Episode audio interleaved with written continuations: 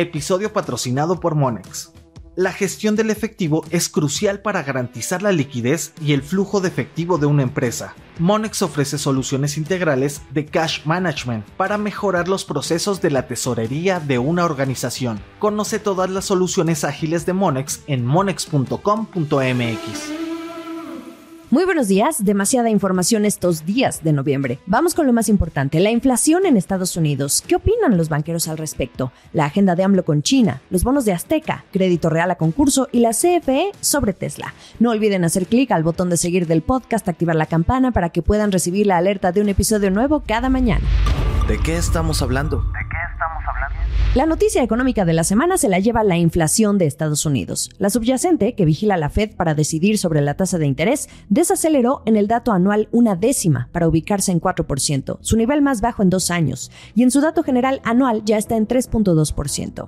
Ahora la conversación entre los analistas en las últimas horas es que el Banco Central a cargo de Jerome Powell posiblemente ya terminó con su ciclo alcista. Finito. Es cierto que la inflación se ha estabilizado desde su máximo que alcanzó en 40 años desde el año pasado. Sin embargo, el sentimiento es distinto al que se le ve a Powell, quien por estos días reiteró que están dispuestos a aplicar un alza más en caso de ser necesario. No han aflojado en cuanto a lo restrictivo de su narrativa. Bueno, regresando al dato, el componente de energía disminuyó, pero la lupa sigue estando en los precios de la vivienda y los alimentos. Sumen ustedes también las palabras de algunos miembros de la Fed con voto que también en los últimos días han dicho que la economía estadounidense aún no ve el impacto completo de lo que han causado las altas tasas de interés. Vamos a poner atención también a lo que dice uno de los hombres más poderosos del sector financiero y de la banca, Jamie Dimon, el presidente y CEO de JP Morgan. En una entrevista exclusiva con el financiero Bloomberg TV el 14 de noviembre, dijo que teme que la inflación no desaparecerá tan rápido. Añade que la Fed tiene razón en suspender las alzas al rango de la tasa por ahora, pero quizás tengan que hacer un poco más. Traducción, Jamie Dimon es Tim Powell. Y no es el único. Los comentarios de Dimon de JP Morgan también se suman a los que hizo recientemente Ken Griffin respecto a que la Fed tiene que volver a meter al genio de la inflación en la botella.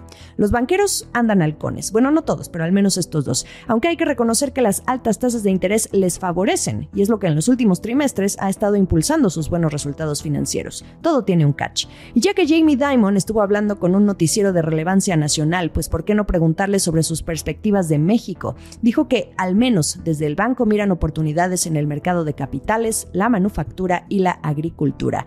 Este mismo parecer me recuerda al que han tenido otros gigantes financieros al respecto, como BlackRock. En otras noticias.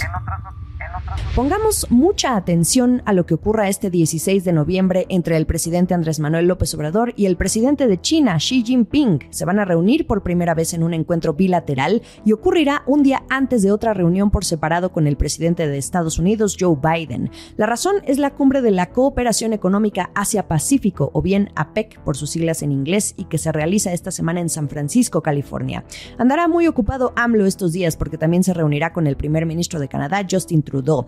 Sin embargo, lo más interesante esta vez va a centrarse en lo que discutan Xi y López Obrador, porque el tema central va a ser el fentanilo, un tema en el que ambos países se echan la bolita sobre quién provee los precursores de esta droga que se ha convertido en un problema de salud para Estados Unidos y que tiene a Biden contra las cuerdas para combatir esta crisis, pero también al narcotráfico. Entre los avances que se han dado últimamente entre México y China, según información dada a conocer por Bloomberg News, están las conversaciones para compartir inteligencia sobre los envíos de la droga y sus precursores a través del Pacífico. Según cifras del gobierno mexicano, se han decomisado más de 1.4 millones de toneladas de precursores, 7.6 toneladas de fentanilo y casi 2.000 laboratorios clandestinos destruidos en lo que va del sexenio. También Biden y Xi van a anunciar un acuerdo para que China tome medidas enérgicas contra la fabricación y exportación de fentanilo, según Bloomberg. Así que ya saben, esta palabra va a ser clave en lo que resta de la semana. Y bueno, con AMLO, más allá del fentanilo, quien volará a San Francisco, se van a discutir otros temas, incluido el comercio, la mejora de la infraestructura fronteriza y las causas estructurales de la migración. Acciones y reacciones. La que no logra conciliar sus diferencias ordenadas en un tribunal sobre la reestructura de bonos es TV Azteca, de Ricardo Salinas Pliego. Y esto por supuesto con sus tenedores de 400 millones de dólares en deuda. Michael O'Boyle de Bloomberg News reporta que la televisora, que incumplió desde 2021, propone dar a los tenedores unos 45 millones de dólares en pagos de cupones atrasados, mientras extiende el bono existente de 2024 a 2030 y 2034. Los documentos son públicos y se dieron a conocer el 13 de noviembre. Ahora, lo que los tenedores de bonos piden es un pago en efectivo de 105 millones de dólares y solo están dispuestos a extender los vencimientos hasta 2030. Las diferencias se mantienen. Algunos de estos tenedores son Planisphere Investments, Cyrus Capital y Sandpiper. Esta novela es muy diferente a la de Total Play, no hay que confundir. En el caso de los bonos de TV Azteca, los inversionistas demandaron a la empresa en Estados Unidos con la intención de que se adhiriera involuntariamente al capítulo 11 y TV Azteca los demandó a ellos en México. En esa demanda, la compañía dijo que quería reestructurar la deuda porque estaba bajo una presión creciente por la caída de las ventas de publicidad durante la pandemia. Esta semana la empresa dijo el martes en un comunicado que seguía comprometida a dialogar con los tenedores. De acuerdo con un análisis de Bloomberg, en las propias proyecciones de la empresa se muestra que el negocio de TV Azteca se va a erosionar en los próximos años, con estimaciones de una caída del EBITDA de 2.860 millones de pesos en 2022 a casi 1.660 millones de pesos en 2033. Para no dejarlos también con la duda sobre lo que ocurre con el otro tema, que es el de Total Play, vayan a escuchar el episodio del 16 de agosto. Ahí está lo último que ha ocurrido. Esto es el dato del día.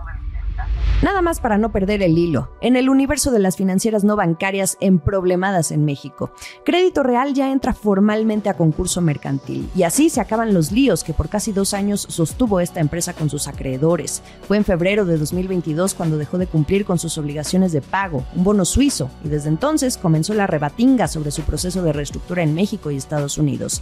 Para refrescarnos, Crédito Real fue declarada en liquidación en México, mientras que un grupo de acreedores inconformes buscaban un capítulo 11 en la Corte de Bancarrota de Delaware.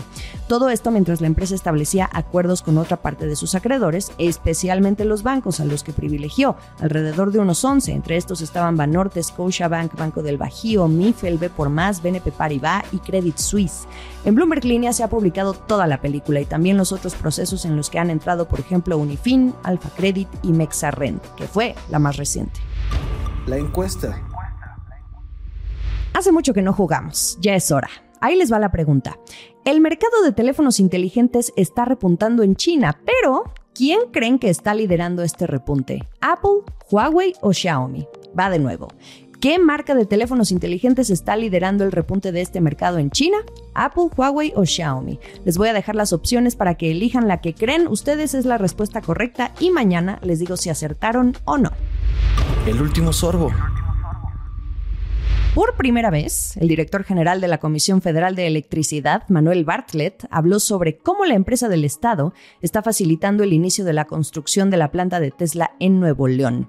Durante su quinta comparecencia en la Cámara de Diputados, dijo que está ayudando en la tramitación de permisos y no perdió oportunidad para presumirse, bueno, no él sino la CFE, como la gran facilitadora para la llegada de inversiones privadas por el nearshoring. Hay que tomar en cuenta los tiempos en los que estamos, no hay que decir más.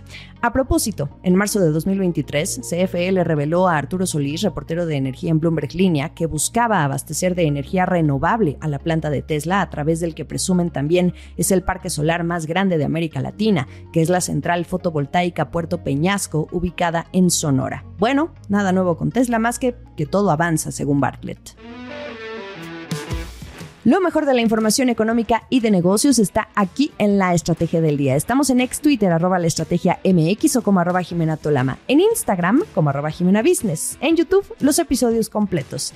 Que sea un gran miércoles. Esta fue la estrategia del día, escrito y narrado por Jimena Tolama, producido por Arturo Luna y Daniel Hernández. Que tengas un día muy productivo.